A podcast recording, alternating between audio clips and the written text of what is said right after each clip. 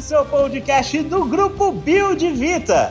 Eu sou o Caio Tarifa e vou criar o novo de novo. Fala galera, eu sou o Fernando e não vou usar nenhuma frase clichê. Aqui é o Vini e eu acredito que a criatividade é muito mais sobre ouvir do que falar. Fala galera, aqui é o Cauê e eu tô aqui para provar que criatividade não é um dom. Meu nome é Cássio, eu acredito que criatividade nada mais é do que ter coragem. Muito bem, hoje o tema é criatividade. Eu quero lembrar vocês que a gente está no Spotify, no Anchor FM e no iTunes. Segue a gente lá.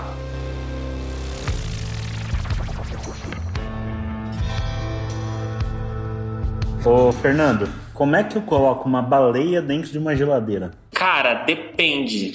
Você pode estar dormindo, sonhando, isso daí ser possível. Ou às vezes você pode estar acordado e falar assim, puta, não tem nada a ver isso que você está falando. E aí você pode ir lá no Google e pesquisar a resposta. Gostei. E aí, Vini? Como é que eu ponho uma baleia dentro de uma geladeira? Você pode pôr um pedaço dela. Mas eu quero pôr a baleia, não um pedaço da baleia. E se for uma baleia filhote? Ah, é grande do mesmo jeito, né? É, então, isso que eu ia falar. Ou, se for uma- ou só se for uma geladeira gigante. E aí, Cauê? Exato, eu acho que como você não pôs nenhuma restrição, eu faria uma geladeira que fosse do tamanho suficiente para caber uma baleia. Cássio. Roubaram minhas ideias, tô tentando pensar em outra. Eu acho essa uma pergunta legal para ser feita quando o tema é criatividade, porque é um bom princípio de conversa. Tem uma teoria famosa que diz que as crianças nascem criativas. E à medida que a gente vai evoluindo e vai criando referências, a gente vai perdendo a nossa criatividade.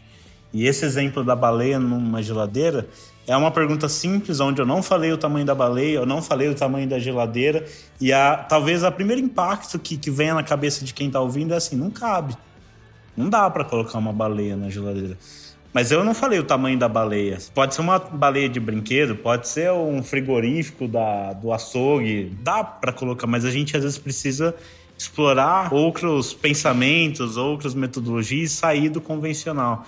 Parar de buscar as referências, que muitas vezes são pré-conceitos que a gente criou, para conseguir ter respostas mais criativas no nosso dia a dia.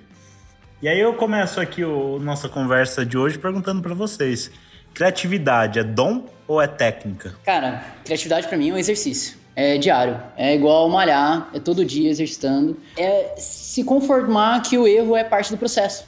E exercitar esse erro como uma ferramenta de desenvolvimento. Eu acho que existem várias teorias do que é criatividade, mas acho que existe um consenso do que não é criatividade, que ela não é um dom.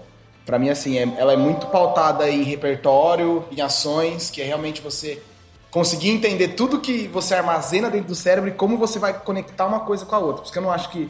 Eu já achei há muito tempo que criatividade era um dom. Eu me achava criativo até entrar na faculdade e descobri o que era criatividade. Então, hoje, assim, a única coisa que eu tenho certeza é que criatividade não é um dom. Mas eu acredito muito que ela é uma, uma técnica que depende muito do repertório. Legal, então é como se eu é, fosse na academia todo dia, precisasse me exercitar para conseguir alcançar um, um objetivo. Vocês estão me falando que qualquer pessoa pode ser criativa. Sim, eu acredito que qualquer pessoa.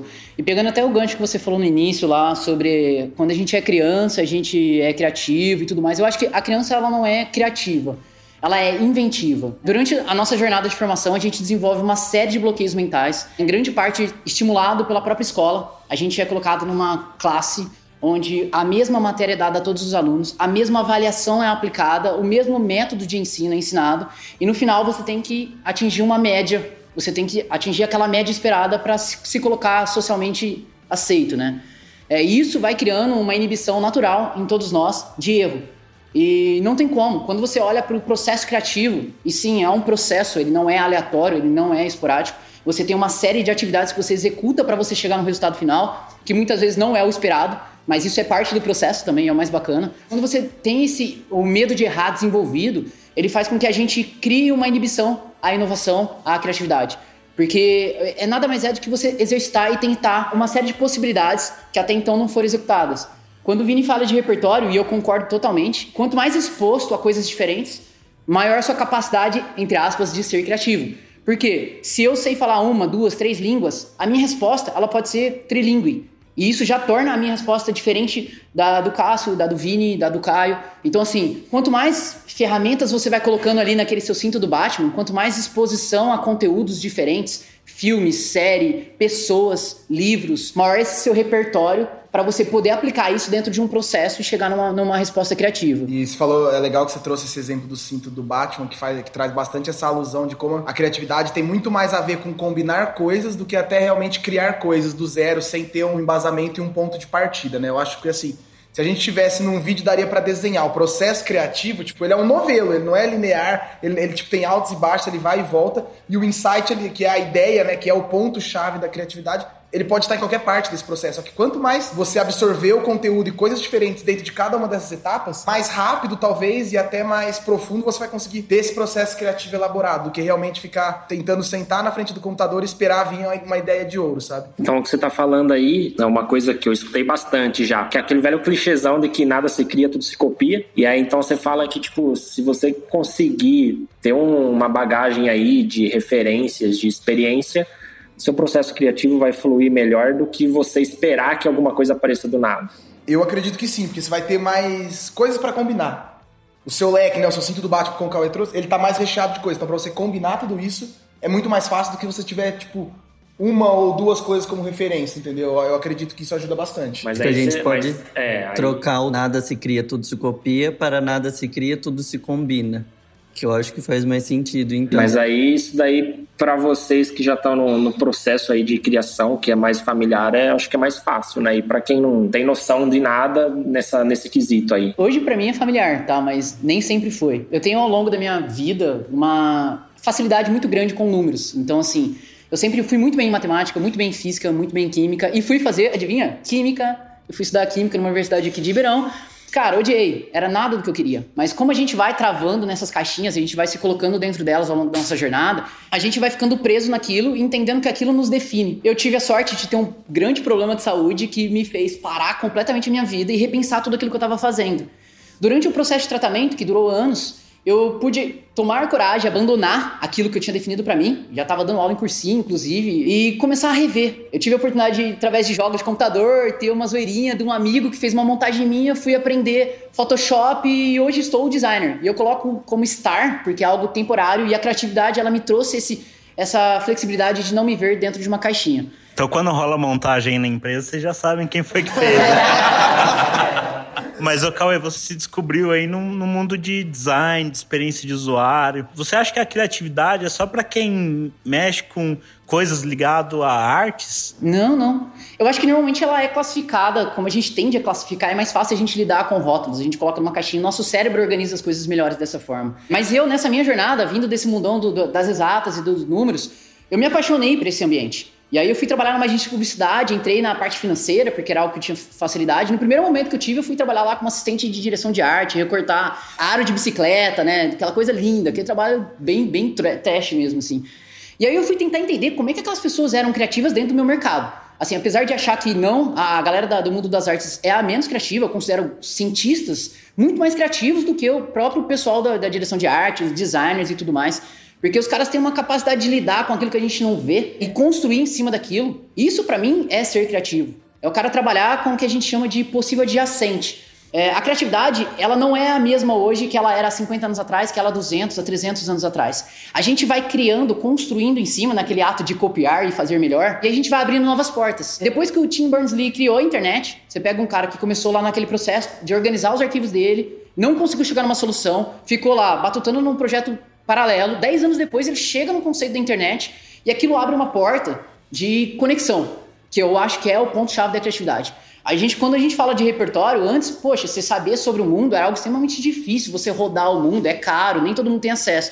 Mas, pô, tem o Google hoje, você consegue dar um rolê em qualquer cidade, em qualquer país, você consegue conhecer culturas, informação, você tem um nível de, de volume de informação muito grande que consegue amplificar de uma forma tão absurda que as conexões e a velocidade com que você vai construindo as coisas é muito maior. Então você vai criando em cima de coisas novas que só vão sendo possíveis baseado nesse novo modelo. Você acha, um Airbnb não existiria se não existisse a internet, YouTube, modelos de negócio que hoje são referências no mundo. Sem abrir aquela primeira porta, nada daquilo seria possível. Então você vai abrindo novas portas e vai construindo. E a criatividade é assim, é esse modelo de ficar explorando essas portas. Vocês acham que, pegando tudo que vocês falaram até agora, que nem o Vini falou lá de a pessoa é criativa, a pessoa não é criativa, porque é um dom, porque não é, porque é uma habilidade. Você acha que tem muita gente que usa isso de muleta para a questão de, de, às vezes, a pessoa ser preguiçosa e tentar pensar em alguma coisa diferente, ou mesmo falar assim, ah, eu não sou criativo, não vou fazer mesmo, deixa que fulano de tal faz porque ele é criativo. Cara, eu acho que tem uma coisa que é legal a gente pontuar, que a criatividade também ela cria um estereótipo muito forte do cara que é criativo e do cara que não é criativo. E deixa os dois numa zona de conforto muito grande. O cara que não é criativo, ele fala, meu, eu não sou, e aí ele alia isso ao dom. Então eu não sou criativo, eu nunca serei criativo. E aceita isso, e aí ele começa a fazer tudo do mesmo jeito, porque ele, ele aceita que é assim e ele não é o iluminado da criatividade. E o cara que é criativo, nesse estereótipo, às vezes ele também tem esse problema.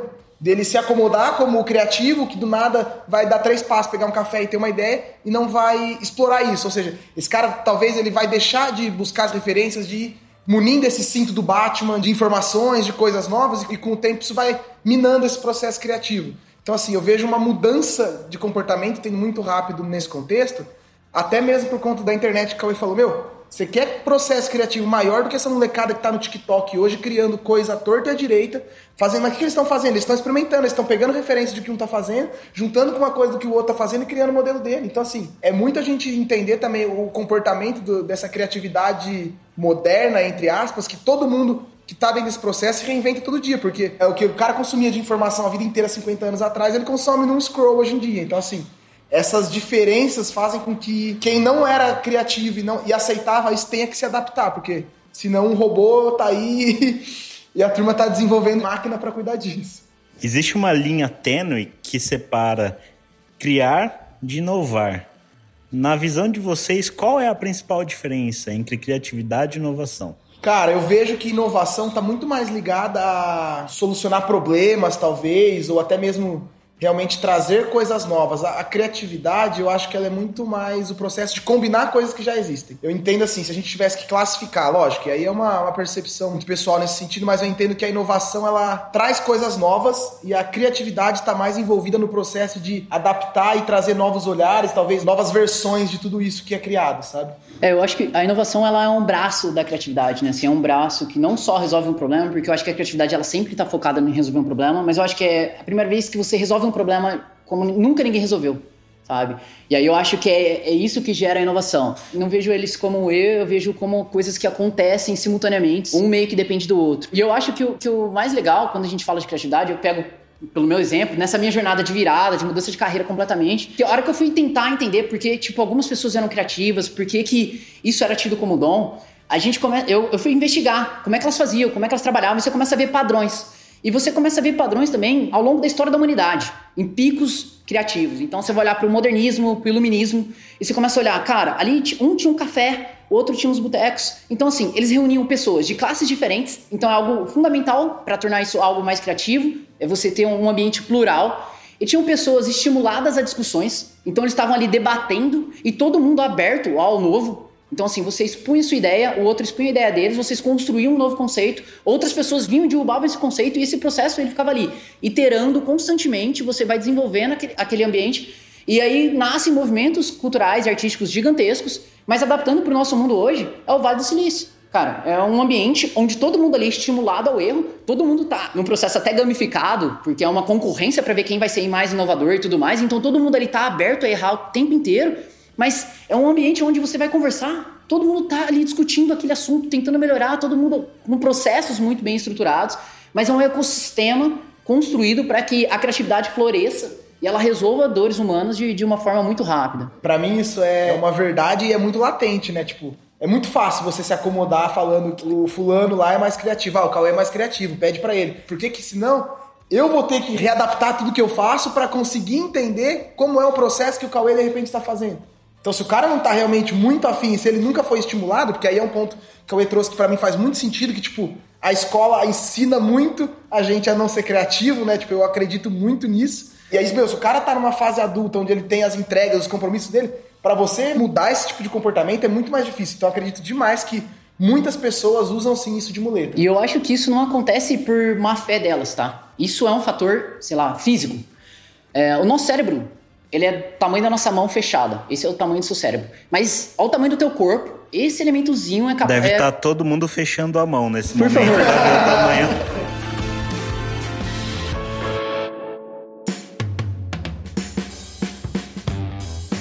seu cérebro ele é responsável pelo consumo de 30% de toda a energia que o seu corpo gera. Tá? Então, assim, pensa que ter ideias é algo desgastante, porque ele vai forçar o seu cérebro a um consumo acima do natural. Então, é, é normal que as pessoas não queiram. Então, nós somos seres fisicamente projetados para ser preguiçosos. Então, se você ficar sentado ali no sofá, com uma comidinha bem gostosa, uma coisa gordurosa, principalmente que te gera ainda prazer, com conteúdo atraente na TV, você não vai levantar. Poxa, eu precisava correr. Ah, mas se eu for correr, eu vou deixar minha esposa aqui sozinha, ela vai ficar chateada comigo. Nossa, combinei que eu ia correr ontem com um amigo no meu, não fui. Agora eu vou hoje, ele vai ficar chateado. Seu cérebro ele vai produzindo uma, uma infinidade de respostas para te deixar ali sentado. E quando você precisa ser criativo, é um processo fisicamente desgastante. Quem já participou de brainstorms bem estruturados, você fica lá horas tentando ter uma ideia. Pô, a gente tá passando agora por um processo de, de repensar o sistema lá, o Caio sabe bem. Você sai dali acabado, cara. Você sai desgastado. Parece que você ficou o dia inteiro trabalhando pesado mesmo, assim, fisicamente falando, tá? Então é natural que a gente tente. Então toda vez que você precisa ter uma ideia, seu cérebro faz assim, ó, bluf, te joga várias ideias. Normalmente são ideias que qualquer pessoa teria. Então, no meu time, eu, a gente forçava a ter, tipo, no mínimo 19 ideias pra gente jogar fora. Essas 19 ideias a gente nem avaliava elas, jogávamos fora para começar a ter ideias que a gente ia considerar construir em cima. E esse exercício você vai se forçando e aí seu cérebro vai trabalhando naquilo que a gente chama de conexões terciárias. Porque normalmente o que a gente faz? A gente faz aquela conexão primária. Pô, se eu preciso andar, levantar o pé, andar. Seu cérebro vai fazendo assim. Aí essa resposta não resolve. E aí seu cérebro vai tentando construir. Então, tipo, eu vou construir uma máquina que me leve voando, eu vou construir um patinete elétrico, uma bicicleta a gás, sei lá, ele começa a dar soluções que não são esperadas, para te levar a uma solução que resolva o teu problema e ele parar de pensar. E aí isso chega naquela imagem que é associada à criatividade, que para mim é extremamente prejudicial, que é a lâmpada acendendo. Tá? Que é um conceito que dentro da criatividade a gente chama de serendipidade, que é uf, eureka, momento eureka.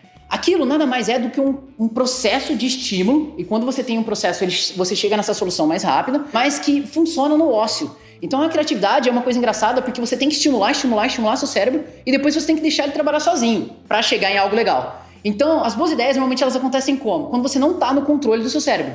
Você está dirigindo seu carro, viajando, você está tomando banho, você está nadando, você está fazendo alguma coisa que você não tem o um controle físico ou motor ali do seu cérebro. Você não está sob controle. Então ele está tentando resolver aquele problema que você meio que já abandonou, mas ele sabe que tem que resolver. E aí isso vai trabalhando. E aí vem aquele insight do, do, próprio Newton lá da maçã caindo na cabeça e tal. Mas, poxa, o cara ficou anos trabalhando naquele conceito, se conectando a um volume de informações absurdos para poder chegar naquela ideia, sabe? É, tem até um exemplo que aconteceu agora recente no, no Ideatom do programa de sócios, né? Cara, tava no time, era no último dia, 6 horas da tarde, a gente pivotou nossa ideia do zero e chegamos numa solução que, tipo, a gente entendeu que era muito assertiva. Um cara do time virou e falou: Meu, como a gente não pensou isso antes? Era uma coisa tão simples. A gente falou, cara, mas aí entra também um processo da criatividade, que é a desconstrução de tudo que você já tem como pré-conceito mesmo na palavra. Né? Então, assim, você vai de repente para um programa como esse, você acha que você tem que aliar uma coisa, ah, tem que ser totalmente voltado à tecnologia, eu tenho que criar um robô, eu tenho que criar um aplicativo, às vezes não. Às vezes, a hora que você consegue realmente deixar tudo isso de lado, e como que você deixa tudo isso de lado? Tentando falar sobre isso. Tipo, você vai colocando essas ideias aí, e aí acho que é legal também ter a visão do papel do mentor, que tipo, é o cara que não tá com o olhar viciado, porque isso é uma coisa muito comum, né? Quando você tá envolvido num processo criativo, você tá muito viciado naquilo. Você olhou, você acha que pode dar certo, você vai tentar mudar o problema para que a sua solução seja eficaz. E aí, a hora que você consegue realmente desconstruir, envolve muito isso que o Cauê trouxe do osso. Cara, é realmente aquele momento que você levanta, que você vai dar uma volta na rua, que você vai no posto comprar um pão de queijo, que você fala, putz, pode ser nesse caminho, que realmente você deu uma aliviada no, no seu cérebro, no contexto que você está ali inserido num negócio muito veloz, de uma pressão muito grande, eu acho que é muito assim. Essa desconstrução, a hora que ela acontece, as coisas realmente fluem de uma maneira mais tranquila. Só que é ilusão a gente achar que assim, ah, então eu vou desconstruir de todas as minhas ideias e a primeira ideia que eu tiver vai ser uma ideia super criativa. Na verdade, não. Isso faz parte do processo. Você realmente ter essa mudança de caminho, acho que faz muito parte desse processo. Eu vejo que não tem só a questão da muleta e não só também o que o Cauê trouxe. E eu acho que a gente pode resumir com, com aquelas frases que todos já conhecem, como sair da zona de conforto, pensar fora da caixa. É isso que significa sair da zona de conforto e pensar fora da caixa. Até nesse exemplo aí do programa de sócios, do hackathon, teve isso no Impulso Start também. Para quem não sabe o que são esses eventos, hackathons, ideatons, são eventos aí, são maratonas, que você passa aí um final de semana inteiro construindo uma empresa. E você tem que ir desde a ideia, desde a ideação, pra, na sexta-feira para chegar no domingo com sua ideia pronta. E eu vejo muitas vezes que as pessoas elas têm dó simplesmente dó de abandonar todo o trabalho feito. E por isso as pessoas é, insistem no erro. Eu acho que a capacidade de mudar é uma qualidade que as pessoas que são mais propensas a, a, pensar de forma criativa têm. Mas é por isso que eu acho que a criatividade ela está atrelada a um processo e não a pessoas. Quando você coloca um dogma em alguém, você limita o potencial para mim, que é uma ferramenta. A criatividade ela deveria ser parte de todos os currículos universitários, assim. Porque se você é um engenheiro criativo, você vai construir prédios economicamente viáveis. Você é um arquiteto criativo, você vai ser um Oscar Niemeyer da vida. Você vai construir ambientes que, que, experiências que as pessoas não conseguem ter. Mas a criatividade ela tá atrelada a um exercício de expor erro, de dar a sua ideia, pôr a cara tapa, sabe? E se você coloca isso dentro de um processo, se você não deixa a pessoas atreladas a essa função, isso fica muito comum. A gente tem, dentro do design, a gente é obrigado a experimentar. Tudo que a gente vai construir de solução, pô, vocês vão ver que na empresa a gente roda agora, a gente vai construir uma solução para consultores, a gente vai lá nos consultores falar, cara, essa aqui é minha solução, use. O que, que você acha? Eu odiei, é ruim por causa disso, disso, disso. Eu vou usar a inteligência daquele cara que está na ponta para construir uma solução criativa para ele. Então eu vou ampliando a minha capacidade de conexão, saindo da minha zona de conforto, porque é muito mais fácil eu ter ali aquele ideal, aquele mundo perfeito, uma interface que eu desenhei, amo ela. E normalmente quando a gente começa a ter ideias, a gente tem um apego muito grande por elas. E a hora que a gente percebe que ideias não valem nada, enquanto a gente põe em prática, quando ela não der, ela não ganha vida, ela não faz sentido algum, a gente vai aprendendo que a criatividade ela vai evoluindo em cima disso. Você tem esse processo que estimula você a testar e validar se esse conceito faz ou não sentido para um usuário real, para uma pessoa que vai consumir aquilo que você está projetando.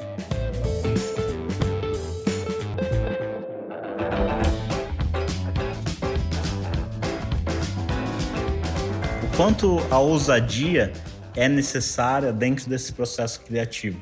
Eu pergunto isso pelo seguinte: eu acredito muito que se você fizer uma mesma atividade da mesma forma, o resultado vai ser sempre o mesmo.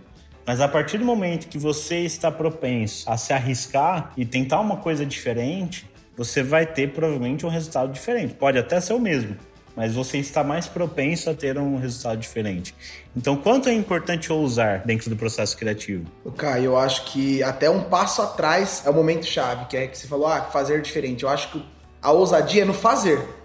Porque, cara, eu vou dar o meu exemplo. Quantas ideias e projetos que eu tive que eu achava maravilhoso e eu não fiz. E aí, tipo, legal, o que, eu fiz? Nossa, eu tive uma ideia legal. Não sei se foi legal, não apliquei, não coloquei em prática. Então, assim, é até aquelas frases meio clichê, mas para mim faz muito sentido. Tipo, ideia no papel não vale nada. Então, assim, a ousadia para mim começa no fazer. Aí, a partir do fazer, realmente é tentar fazer diferente, errar, desapegar da, da sua ideia, que talvez seja uma das partes mais difíceis quando você tá envolvido na sua rotina em processo criativo, você acredita que você tem 10 ideias, você quer colocar as 10 para rodar e às vezes é a décima primeira que você vai ter que vai ajudar. Então, assim, acho que é fundamental a ousadia, mas eu entendo que ela é uma parte do processo. Não acho que ela vai ser o divisor de águas para que uma pessoa consiga desenvolver um processo criativo. Eu acho, Caio, que a hora que você já está num processo de estímulo que te leva a sair dessa zona de conforto, ousadia ela não vai ser nem entendida como algo fora da curva, sabe? Algo normal. Porque assim, eu acho que a base para você realmente ser criativo é, é você substituir aquele medo de errar pela curiosidade. Então, assim, você se coloca, como o Vini falou, uma página em branco, eu não sei nada, vou conversar com pessoas que sabem, com pessoas que não sabem, vou me porrar com esse monte de informação e é lógico que aí volta todo aquele viés que você tem, não tem como, nós somos seres humanos, a gente tem vários preconceitos, a gente combina todas essas informações dentro daquilo que a gente acredita. Aí a gente criou algo, a gente dá para o mundo usar. E a gente vê como é que isso se relaciona. Em cima disso, a gente vai melhorando. A gente precisa desconstruir que a criatividade, a inovação é um processo rápido e está ali, naquela luz. É um processo lento. O próprio conceito da internet, como eu disse, ela durou 10 anos para chegar aonde ela é, o conceito de internet, como ela funciona, como a gente consome hoje. E várias outras boas ideias, elas levaram décadas, levaram anos, séculos para se desenvolver. Então a gente precisa ter essa paciência de que criar algo extremamente disruptivo, algo inovador, ele leva muito tempo. A criatividade, a boa ideia, ela tá nesse processo de colidir ideias diferentes que vão se conectando e vão construindo uma ideia nova. Quanto mais você chocar a sua ideia com a ideia do Vini, com a ideia do Cássio, com a ideia do Fernando, com a sua ideia, Caio, você vai criar uma ideia muito mais completa. Então eu acho que a ousadia ela tá dentro do processo. E aí você vai usando ela também como uma parte daquele seu cinto do Batman, ela tá dentro seu, da sua ferramenta. E eu sei que isso pode ser pouco comum para pessoas que se consideram tímidas. Pra você ter noção, eu era do tipo de pessoa que andava no shopping, se eu via um conhecido, eu fingia que meu telefone tocou e ficava falando sozinho, de vergonha de cumprimentar as pessoas. você vai desenvolvendo isso. É uma habilidade. Se relacionar é uma habilidade que a gente não sabe, mas a gente aprendeu ao longo da vida. E nem todo mundo aprendeu desde criança. Algumas pessoas, como eu, aprendeu depois de adulto, porque precisava trabalhar, precisava se relacionar com outras pessoas. Então você se pôr à prova o tempo inteiro vai te desenvolvendo isso e vai criando a ousadia como mais uma parte do seu dia a dia. Aí você tá falando da própria pessoa e etc. E aí você começa a lidar com outras que têm egos, que é que nem você falou, tem preconceitos e etc. E aí, quando tem essas participações de ideia tom, hackathon e tudo mais, a galera tá na mesma vibe. Então tá todo mundo já predisposto a cooperar e etc. Mas. Pivotar tá no vocabulário. É, né? só que assim, você sabe que na, na Mais hora. ou menos, né? Na Mais hora, na hora ali o negócio não acontece discurso, desse né? jeito, né? No discurso o negócio vai, mas e aí? Cara, eu acho que assim, a criatividade é uma das coisas que ela já ajuda, é que você tem que estar muito aberto a discutir, sabe? Dificilmente uma pessoa criativa, ela tá ali com uma certeza absoluta sobre qualquer tema, sabe? É uma pessoa que ela é aquele cara que você sabe que aquele cara mais criativo é o cara que senta na roda e discute sobre todos os temas. O cara vai falar de política, ele vai falar de economia, ele vai falar de futebol, ele vai falar de tudo, porque ele adora, ele é curioso, ele quer saber de tudo, mesmo que aquilo não seja o assunto mais interessante pra ele, porque ele acha que em algum momento ele vai precisar daquilo. Ao longo dessa jornada, esses processos criativos, eles vão te forçando a desenvolver isso. É lógico que no começo é bastante desconfortável pivotar, feedback negativo. Você vai ver um monte de designer falando, ah, eu adoro, me dê feedback e tal. A hora que vem o feedback negativo, meu, dói. Não adianta, dói toda vez, dói. É como se fosse a primeira vez. Cara, mas você começa a lidar com ele de uma forma diferente. Você olha pra ele, cara, esse cara não entendeu, esse cara é muito burro, mentira, esse cara que vai usar, ele sabe mais do que eu. Deixa eu entender por que, que ele não conseguiu entender, aí tu, tu aí a cabeça explode. Vem cheio de ideias. Puta, e se eu fizer isso, não sei o que, você não quer nem que o cara termine de falar, porque a sua cabeça tá fervilhando, você quer construir em cima. Então isso vira parte do processo, sabe? Então você vai se povoando com essas informações e isso vai se tornando rotina dentro da, da sua forma de agir. A criatividade, até nesse contexto que o falou, é muito mais sobre ouvir do que falar. Então acho que é muito assim, você conseguir captar tudo isso que está acontecendo, mas é, respondendo a sua pergunta, Fer, eu acho que também tá ligado muito à resiliência. Então por isso que eu falo assim, se a gente fosse colocar uma ilustração, a criatividade seria a ponta do iceberg, embaixo dela, cara, tem centenas de comportamentos e elementos. Por exemplo, resiliência por quê? Cara, é muito difícil você trabalhar, às vezes, num processo criativo com uma pessoa que não entende a importância disso. Então, a pessoa que chega lá e quer defender a ideia dela a qualquer custo, não tá aberta. E aí, imagina se você tá desconstruído para esse caminho, só que você encontra uma pessoa resistente. Você fala, tá, e aí, o que eu faço com isso? Então, assim, essa resiliência realmente de ajudar até o outro nesse processo de desconstrução. Porque eu acho que, assim, quanto mais pessoas envolvidas no processo, maior a quantidade de itens nesse cinto do Batman pra gente conseguir criar, sabe? A gente está dizendo aqui que criatividade é algo que todos podem adquirir, todos podem treinar, mas uma empresa ela é formada muitas vezes por decisões. Quando que é o momento de criar e quando que é o momento de tomar decisão? Cara, então, por isso que eu falo que tem tudo, eu vou falar de novo, já falei umas 10 vezes, mas é tudo atrelado a processo. Dentro de, dos vários frameworks que a gente usa para rodar esses processos criativos, tem esses momentos onde você vai e abre o leque, né, para se povoar com o máximo de informações, e tem aqueles momentos onde a gente vai convergindo. E para isso tem várias atividades, desde votos coletivos, onde a gente consegue dar uma, uma, uma, clareza maior do que agrada mais pessoas e não agrada o meu ego. Então tem uma série de, de atividades que a gente roda para conseguir priorizar aquilo que faz sentido para o maior número de pessoas, que é o mais importante. O processo criativo, então, é um processo holocrático. Bastante não só holocrático, como democrático, assim. Ele dá bastante voz para todas as pessoas, como o Vini citou, quanto mais plural, mais co-criado, melhor. Mas ao mesmo tempo, na hora de decidir, é importante que todas as pessoas também sejam envolvidas, porque senão a gente acaba limitando aquela única pessoa dita criativa. Cara, não faz o menor sentido. A gente tem uma, uma, uma empresa aqui de 2 mil colaboradores. E aí eu tomo uma decisão sozinha, sendo que eu posso explorar a inteligência de duas mil pessoas conectadas. É um cérebro muito mais rico, é o tamanho dessa energia para poder me ajudar a ter uma decisão mais assertiva, que analisa uma, uma, série de variedades no prisma, que pode fazer com que eu chegue num resultado realmente inovador. Ô, Cauê, você chegou a falar de algumas ferramentas, de alguns processos e tudo mais, que a gente está num contexto e num ambiente que a gente vê muito isso acontecendo. Só que eu também acho que, tipo, a criatividade, esse repertório que vocês comentaram, eu, lá atrás, eu me cobrava muito e todo mundo falava fam do famoso bloqueio criativo, porque eu pensava que eu tinha que pegar livros e sair lendo e pegar e ativar isso, sabe?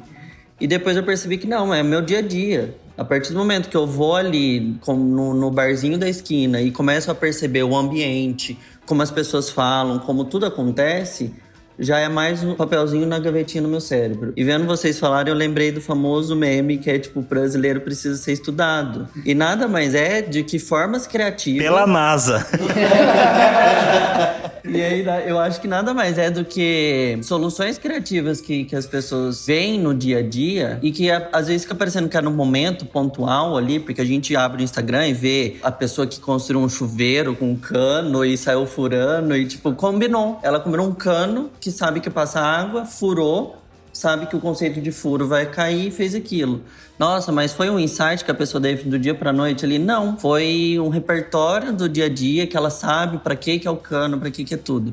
Então acho que tipo eu até queria ouvir vocês falarem um pouquinho de como é o processo criativo em, em ambientes que não é fomentado todas essas ferramentas que você citou. Então tipo eu tô no meio de um canavial ou eu tô na obra ou eu tô lançando nota o dia inteiro ou senão eu simplesmente sou um técnico de uma operadora de internet e estou instalando internet. Como ter é, esse processo criativo em um ambiente que não me fomenta isso? Cara, eu acho que a criatividade, por que, que eu disse que crianças normalmente não são criativas? Porque a criança ela não tem uma preocupação que o adulto tem, que é resolver problema. A criatividade normalmente ela está atrelada à necessidade de resolver um problema. O jeitinho brasileiro, a gambiarra, como você trouxe, de, que são excelentes exemplos, todos eles são percebidos como uma dor resolvida. Seja aquele prego na Havaiana, que, meu, o cara enfiou um prego ali, resolveu o problema. E é isso, é adaptar com aquilo que você tem. E aí, lógico, só vou pensar num prego se eu tiver um prego em casa, se eu, se eu tiver algum contato com prego. Por exemplo, eu não conseguiria resolver isso hoje, eu não tenho nenhum prego na minha casa. Talvez eu ficaria até frustrado, porque eu sei que seria uma boa solução, talvez causaria um pouco de desconforto no uso, mas resolve, resolve a dor. Então, a mesma coisa que a gente faz dentro do ambiente corporativo. Você pega aquelas ferramentas que você tem e conecta elas de uma forma como nunca foi praticada. Seja o chuveiro, seja qualquer exemplo que a gente der de exemplos de gambiarra. Mas nada mais é do que ele combinar coisas, elementos que ele teve contato ao longo da vida. Por isso que eu acho que assim, a sua forma de pensar, a sua dor de eu não sou criativa, ela novamente volta ao conceito da escola. Você vê que a sua busca por melhorar a sua criatividade estava atrelada a como? Buscar em livros. Legal, eu, eu amo ler. Você olha lá pro meu quarto, lá tem uma infinidade de livros. Mas eu amo ouvir podcast. Podcast é uma coisa que me dá muito aprendizado. Sim, eu entro em discussão com a galera do back-end, lá o designer lá no meio, falando sobre tabelas. Eu vou conversar com o Caio, com os meninos do front-end. Eu vou conversar com todos os ambientes, por quê? Porque eu aprendo muito, cara. Já fui falar com o Vini, lembro da hora dos. Quando subiu os textos lá do, do pessoal da viagem do Vita. Falei, cara, quem que é esse cara que tá escrevendo esses textos? Que textos massa, deixa eu conversar, porque é uma coisa que eu gostaria de desenvolver, minha forma de escrever. Então, assim, eu sou cara de pau. Eu vou conversando, eu vou me conectando às pessoas e vou estimulando. Mas eu quero, eu sinto essa necessidade. Nem todo mundo sente isso. Mas eu acho que todo mundo deveria sentir. Porque você pega o próprio LinkedIn, ele rodou uma pesquisa em 2019 e ele elencou as cinco atividades mais importantes para o mundo corporativo. A primeira, adivinha qual era? A habilidade, a soft skill mais desejada pelas empresas: criatividade. Ninguém sabe como desenvolver isso, mas todo mundo quer que seus profissionais sejam criativos. E as empresas esquecem que não está no profissional. Isso está num ecossistema. Você constrói, você coloca um ambiente onde as pessoas vão lá para discutir. Cara, é discussão. Criatividade é debater ideias e colocar à prova. Depois, persuasão. Se o cara é criativo, ele vai ser muito mais persuasivo, porque ele vai entender, ele vai ler você e vai conseguir construir. A terceira é a colaboração, uma ferramenta básica para você ser criativo. Então, assim, você começa a ver adaptação, capacidade de adaptar. E aí, depois, iniciamento de times. Todos eles estão atrelados à criatividade. Se você é um criativo, cara, você é um profissional diferenciado. Se você estimula isso dentro do seu meio, dentro da empresa, puta, vai explodir. Eu acho que as pessoas às vezes buscam respostas simples. Para mim, criatividade é algo cultural não só pessoalmente, mas como profissionalmente falando. Então não tem um botão que você aperta e de repente agora você é criativo. É um processo que você, de novo, décima primeira vez, é um processo que você passa para você atingir determinado resultado. Muitas vezes não é sobre só resolver um problema, mas você enxergar o problema por ângulos diferentes também, para de repente achar soluções diferentes. Só que ao mesmo tempo nós somos humanos. E como humanos, às vezes a gente acorda com preguiça, famosa murrinha, né? Nossa, hoje eu tô, tô de murrinha. Como é que a gente pode aflorar a criatividade ao longo do dia quando a gente não tá num dia legal? Que tipo de estímulos a gente pode trazer para o nosso dia a dia que mudam esse nosso cenário? A começar pelo banho, lógico. ô, Caio, eu acho que tá muito ligado a o nosso consumo. A gente acaba burocratizando e talvez endeusando a criatividade como um processo realmente que acontece dentro de um laboratório sofisticado, mas eu acho que é o contrário, assim, eu vejo pelo meu consumo de conteúdo. Ao mesmo tempo que eu leio um artigo científico, eu tô vendo um meme ridículo que não tem nada a ver, mas esse tipo de coisa ajuda a conectar, principalmente em momentos como esse que você falou, porque assim, tá tudo bem também a pessoa não participar de processos ultra criativos todos os dias, porque é extremamente normal, mas eu acho que assim, a criatividade se ela tá muito ligada ao repertório, o repertório se constrói quanto mais coisas diferentes você consome. Eu tenho certeza que no Spotify tem um departamento que cuida só das minhas playlists. Porque ao mesmo tempo que ela, vai do pagode pro rock, volta pro sertanejo, pro rap, tem um podcast no meio, então assim. Mas isso está muito ligado a como eu consumo e por que eu consumo, porque eu realmente quero saber pelo menos um pouco de cada coisa para conseguir construir alguma coisa assim. Então, por exemplo, ah, tô num dia que eu não, não tô afim de botar a mão na massa fazer alguma coisa, beleza. Vamos ver o que os outros estão fazendo, vamos ver coisa idiota na internet, de repente ali vai ter alguma coisa, não preciso todo dia estar tá debruçado vendo o que a academia está fazendo. Eu posso estar tá vendo TikTok e dali conseguir ter repertório para depois trabalhar em cima de um processo criativo, sabe? Não, sem dúvida. É, e, e, parece bobeira, mas o ser humano ele acha que ele é muito individual e tudo mais, e ele é muito diferentão, mas esse próprio algoritmo do Spotify que o Vini cita, ele é um algoritmo criativo. Um ser humano que foi lá e pensou, falou, cara, começo a treinar um algoritmo para ele aprender esse comportamento e começar a sugerir coisas. Que aquele cara que gosta disso, e outro cara que gosta disso e disso e disso, eu vou trazer esse disso, disso, disso pra aquele cara. E aí ele começa a fazer sugestão. É o lado B do Spotify, aquilo lá me assusta, cara, porque ele sabe mais do que meu gosto do que eu. Você começa a ouvir músicas que você nunca ouviu essa banda e que coisa incrível, por que, que eu não vi antes? Mas aí, quando você vê que é a nossa preocupação, a criatividade, ela te torna um profissional insubstituível, assim. Então, por quê? Porque você resolve problemas independente qual seja. Então, se hoje você resolve o problema de preencher uma planilha, e aí você cria um algoritmo que preenche essa planilha não precisa mais de um ser humano, você vai resolver um outro problema daqui a um tempo. E aí você começa migrando, você vai se adaptando a novos cenários e vai migrando para outros comportamentos.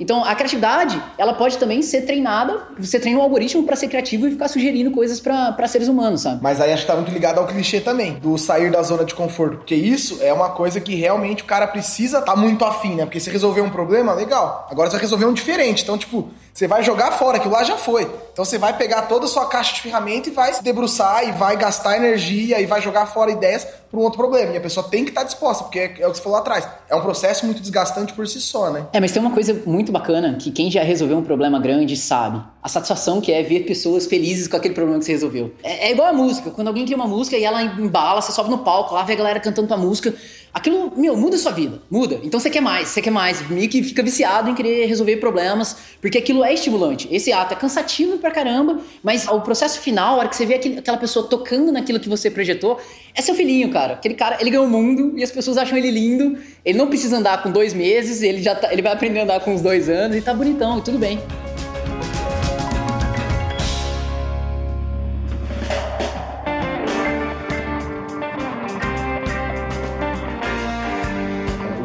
Falou ótimas ferramentas, o Cauê também. É, entrando nisso de repertório, eu queria até desafiar todo mundo que está ouvindo a pensar o cérebro como se fosse um celular. E para você mexer no celular, a gente precisa desbloquear. Então, esse desbloqueio do cérebro, eu acho que é o primeiro passo e o mais difícil para você conseguir entrar no processo criativo. Porque a partir do momento que você ouve uma música e você já fala, nossa, odeio funk, tira. Nossa, odeio sertanejo, tira. A partir do momento que você passa em frente a um lugar e fala, nossa, eu desse lugar, passa do outro lado da rua. Não, desbloqueia, se desafia. Eu ouvi isso uma vez e eu comecei a fazer isso, me agregou muito. Do tipo, se você tá de carro e precisa trabalhar, faz um caminho diferente cada foi, dia. Foi um dos primeiros Gente, exercícios que eu fiz eu na minha vida. Eu me ferrei, porque eu começava a entrar em contramão. Aí eu começava a, a, falar, meu pai, o que, que eu tô fazendo nessa rua? No, ah, um dia eu tava indo na Maria Libiade, eu fui parar do outro lado da cidade, eu falei, gente, mas eu moro lá atrás. É, eu sei que aparece na PTV lá na Pessoa em é. processo criativo. e aí, você tá acostumado sempre pedindo uma mesma pizzaria, vai em outra. Só que a hora que você entrar, vê o piso, vê a pessoa, vê o sotaque da pessoa, vê os quadros. E tipo, a hora que você vai percebendo detalhes e se liberando a você ter outras culturas, a não ter o pré-conceito, eu acho que já é um passo Pra, e aí todos esses conteúdos vêm de inconsequência, sabe? Aí você já vai querer consumir outro tipo de podcast, você vai tirar do canal que você sempre está assistindo e ver. E isso vira automático. Eu acho que é o mais difícil, mais demorado, mas é o, é o primeiro passo. Toda vez que alguém me pede uma dica de criatividade, ah, cara, como que eu faço para ser mais criativo? Eu falo, primeiro, se conecte ao máximo de coisas possíveis. Ah, mas como assim? Sei lá, faz o que você quiser. Qualquer coisa. Mude a sua rotina. A mudança de trajeto é a primeira. Faz outro caminho, vai de ônibus, não vai de carro, vai de mototáxi Ver a aventura que é você andar ali na garupa dos caras um milhão por hora. você só tem um capacete para te proteger. Vai de Uber, vai de 99, vai pegando várias experiências e vai entendendo como é que você pode resolver a mesma dor. A segunda dica, olhe para onde ninguém tá olhando. sabe? É muito natural. Eu assisto série com a minha esposa e ela parou de assistir comigo por causa disso. E eu descubro tudo no meio do episódio, porque é quando os caras revelam a solução do episódio final. E aí eu fico olhando e aí eu falo, ah, vai acontecer isso. Ela, o quê? Ah, não. Ah, não, ela já começa assim, ah, por que você falou isso? Aí a hora que acontece no final, como é que você viu? Eu falei, aí volta lá. Ele fez isso, mostrou isso, isso, porque todo mundo dá dica. Só que ninguém tá olhando, todo mundo olha pra pessoa igual o mágico, né? Ele cria uma distração, enquanto com a outra mão ele vai realizando a mágica. Ele vai te enganando, né? E isso a vida faz o tempo inteiro. As soluções, elas estão aí, o tempo todo, a nossa cara, e a gente não olha para elas. Porque a gente tá olhando para aquilo que todo mundo faz. Se você faz o que todo mundo faz, do mesmo jeito que todo mundo faz, é o que o Caio disse. Você vai chegar na mesma solução. Então você precisa se treinar a fazer todo dia algo diferente, a todo dia você se estimular a criar conexões novas, a criar pontos de contatos novos, a experimentar coisas novas. É lógico que isso vai te preparar para trazer soluções novas. É natural que isso aconteça.